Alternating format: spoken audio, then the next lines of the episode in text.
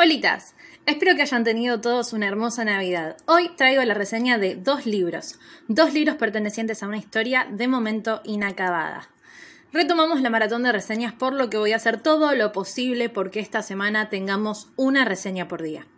Y así y todo, no sé si vaya a ser suficiente. Deseenme suerte. Pero, antes de empezar, como siempre les recuerdo que este podcast funciona como una suerte de bitácora de lectura a medida que avanzo con mi desafío de lectura de Goodreads, que consiste en leer 100 libros en un año. Pueden seguir mi avance en tiempo real desde mi perfil en esa plataforma como Singing My Truth. Ahora sí, vamos con esa intro.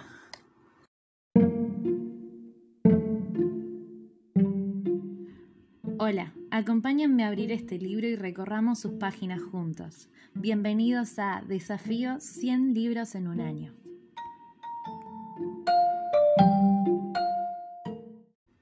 Capítulos 50 y 51.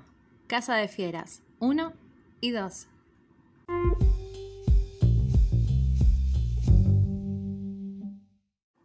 ¿Sabías que existen personas que pueden convertirse en animales? ¿Y animales que hablan? Yo no, hasta hace muy poco. Mi nombre es Emilia Thier, tengo 10 años y mi mamá quiere que sea bailarina. A mí, en cambio, me gusta desarmar cosas. Siempre tuve la sensación de que algo no encajaba en casa de que me faltaba una pieza del rompecabezas para entender quién era, para sentir que pertenecía a algún lugar. Y la encontré, me estaba esperando aquí, en la Casa de Fieras. La antigua Casa de Fieras es, a los ojos del mundo, una biblioteca más de Madrid. En su terreno se levantó uno de los primeros zoológicos del continente. Los murmullos de sus viejos moradores aún rondan las jaulas abandonadas, pero solo son audibles para los warhalis, la raza de humanos que tiene la capacidad de mutar en animales. Nadie sabe que, Bajo su superficie funciona la escuela en donde entrenan, un lugar en el que quienes aún no se han transformado son expuestos a diferentes pruebas para que manifiesten su yo salvaje. Emilia llega hasta sus dominios por una serie de curiosos incidentes y encuentra allí los conocimientos que tanto le hacían falta, amigos entrañables y la revelación maravillosa de su verdadera naturaleza. Hola a todos, bienvenidos una vez más a Desafíos 100 libros en un año. Espero que se encuentren todos muy bien y que hayan disfrutado mucho de las fiestas. Yo tuve la suerte de haber recibido varios libros de regalo, por lo que ya tengo en mis manos los primeros títulos del desafío de lectura del 2023. Creo que ya lo he dicho, pero lamentablemente este año no pude alcanzar la meta de 100 libros. Ya van a conocer el número final en el último episodio de este año, pero todavía tenemos todo el año que viene por delante, y no me pienso rendir. Voy a lograr llegar a los 100 libros cueste lo que cueste. Bueno, quizás no tan así, pero espero que me vaya incluso mejor que en el 2022. Ahora sí, vamos a lo que nos compete. Hoy vamos a hablar de un middle grade que tenía en mi lista de pendientes desde hace mucho tiempo. Casa de Fieras de Vika Barton, también conocida como Victoria Bayona. Es una autora argentina responsable de la trilogía de los viajes de Marion, entre otros títulos. Voy a intentar dejar de lado mi cariño por la autora y ser lo más objetiva posible a la hora de reseñar estos libros. Tienen mi palabra. Pero sí les voy a decir que si todavía no la conocen, no sé qué es lo que esperan. Antes de arrancar con la reseña en sí misma, quiero decir que Casa de Fieras es un libro para leer con un anotador a mano. Tiene mil personajes y un gran porcentaje de esos personajes son Warhalis, por lo que recomiendo muchísimo llevar adelante una lista de los personajes y los animales en los que se convierten para agilizar la lectura. Lo mismo con la terminología, yo tardé un cachito en memorizarla, así que me hice un machetito. Y por último, prepárense para aprender un montón sobre el mundo animal. Un poco por lo que el libro cuenta y otro poco porque les aseguro, les aseguro que no van a poder evitar googlear sobre alguno de los especímenes que aparecen en estas páginas. He escuchado a alguna que otra persona tachar los middle grades de infantiles. En mi opinión personal, eso de por sí es una falacia, pero además les aseguro que libros como Casa de Fiera vienen a romper de frente con semejantes mentiras. Puede que el público objetivo de la novela sean chicos, pero les aseguro que es un libro más que disfrutable por los adultos. Y esto, en gran medida, se debe a que la autora se niega a subestimar a sus lectores. La historia está plagada de conflictos, los hay más grandes y también más pequeños, así como los hay más simples o más oscuros. Este libro no teme tratar temas complejos, sino que los pone en la mesa y los trata con amabilidad y cuidado. Se trata del dolor de los duelos, se trata de la dismorfia corporal, las familias disfuncionales, las relaciones conflictivas con los padres, se tratan las desapariciones, la angustia, la soledad, el abandono, el desamor y las traiciones, entre muchos otros temas. Estos dos libros están repletos de situaciones que nos interpelan tanto como niños como como adultos. Y todo esto lo hace de forma accesible para los chicos. Además, tenemos un amplio espectro de personajes y de personalidades. amistades, amores y también, por supuesto, malos muy malos. Tengo mucho que decir sobre estos personajes, pero vamos a focalizarnos en Emilia para evitar spoilers. Emilia es una niña que está atravesando un momento difícil. Su vida cambió muchísimo en el último tiempo y está aprendiendo a vivir con su nueva realidad. A la vez que sigue creciendo y nuevos cambios y desafíos se presentan, como si crecer no fuese suficiente. Su llegada repentina a la casa de fieras va a ser el comienzo de una aventura tanto de forma física como emocional. En ese lugar va a encontrar una mentora, paréntesis, Roma es lo mejor del mundo mundial, y también va a encontrar la cura para varias cicatrices que trae de casa. Es un personaje que tiene un arco de crecimiento muy grande y a la vez es buena, amable, cariñosa, valiente y está siempre preocupada por los demás. En Madrid va a encontrar sus raíces y una nueva familia gigante y ruidosa, además de su identidad.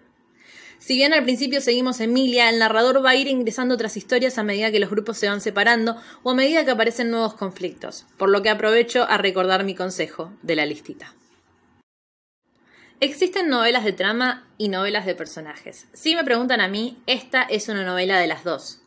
Y no nos tenemos que olvidar de la construcción de mundo que esta historia necesita para sostenerse hay un cuidado excepcional alrededor de toda la información que se nos va brindando para que entendamos este universo que tiene reglas diferentes a las que nosotros conocemos. Se nota que el planeamiento detrás está muy bien hecho, se siente sólido, como si supiéramos que quien escribe conoce mucho más de lo que nos está brindando en sus páginas. Y esto para mí es vital, porque es lo que hace que un universo funcione y genere verosímil a pesar de no tratarse de un universo puramente realista. Los elementos del mundo son cohesivos. Y creo que teniendo en cuenta que el público de destino son los chicos, la información está muy bien ingresada para que sea entendible. Solo me pasó que era un montón de información toda de golpe y por eso machete. Es una historia que nos va a presentar varios plot twists. El primer libro tiene un final con un cliffhanger enorme, pero enorme en mayúscula. Por favor, la desesperación. Y el segundo libro, para mi locura, resuelve poco y abre cada vez más interrogantes. ¿Alguien quiere pensar en mi salud mental? El segundo libro es una locura, te tiene al borde del asiento todo el tiempo. Para mí debería haber tenido 100 páginas más. Te permite conocer mucho más a personajes que se presentaron en el primero y que ya habías amado y en este los amás mucho más. Tengo que dejar de decir la palabra más, pero es que más.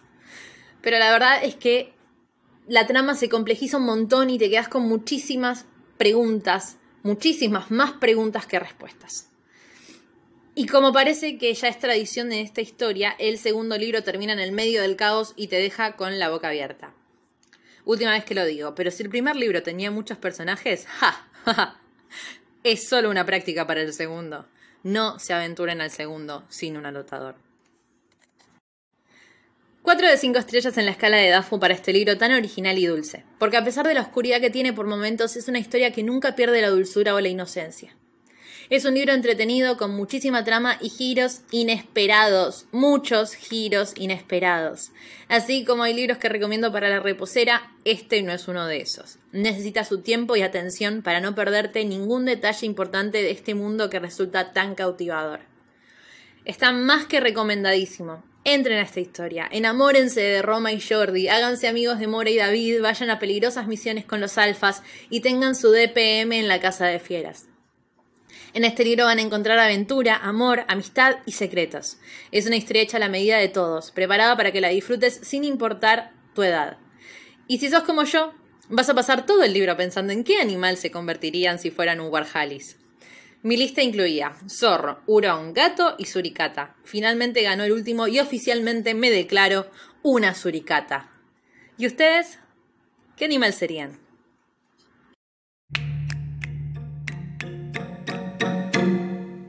Hemos llegado una vez más al final de un nuevo episodio. Si llegaron hasta acá, como siempre, les agradezco por acompañarme y por escucharme.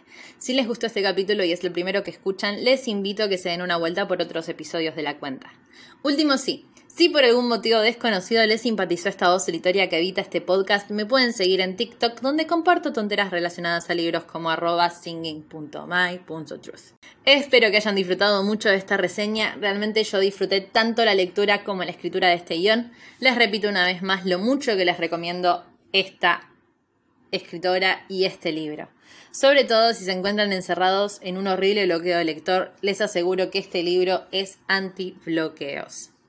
Será hasta la próxima reseña, mi adoradísimo público imaginario. Chao, chao.